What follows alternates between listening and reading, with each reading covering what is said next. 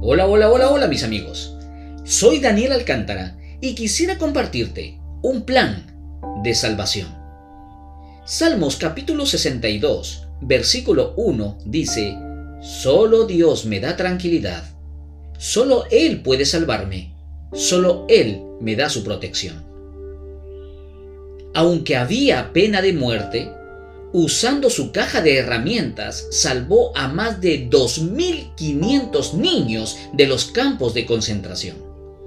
Se llamaba Irena Sendler, quien trabajó como enfermera en Varsovia durante la Segunda Guerra Mundial. Durante su trabajo, cada día empezó a sacar a escondidas a niños en sacos y en la maletera de su camión. Irena había planificado bien su plan de salvación. Había entrenado a su perro para ladrar cuando le tocaba salir del recinto. Esos ladridos servían para tapar cualquier sonido que alguno de los niños hiciera, lo que haría que se descubra su plan.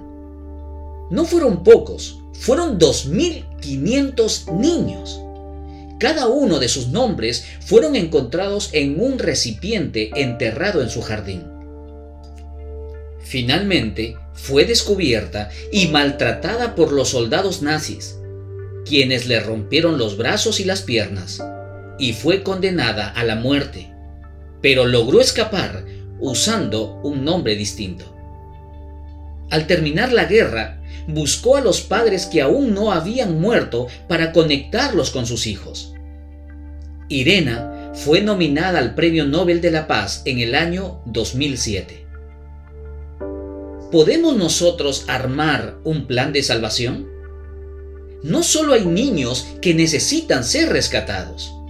La humanidad entera se va a una eternidad sin Jesús. ¿Qué haremos al respecto?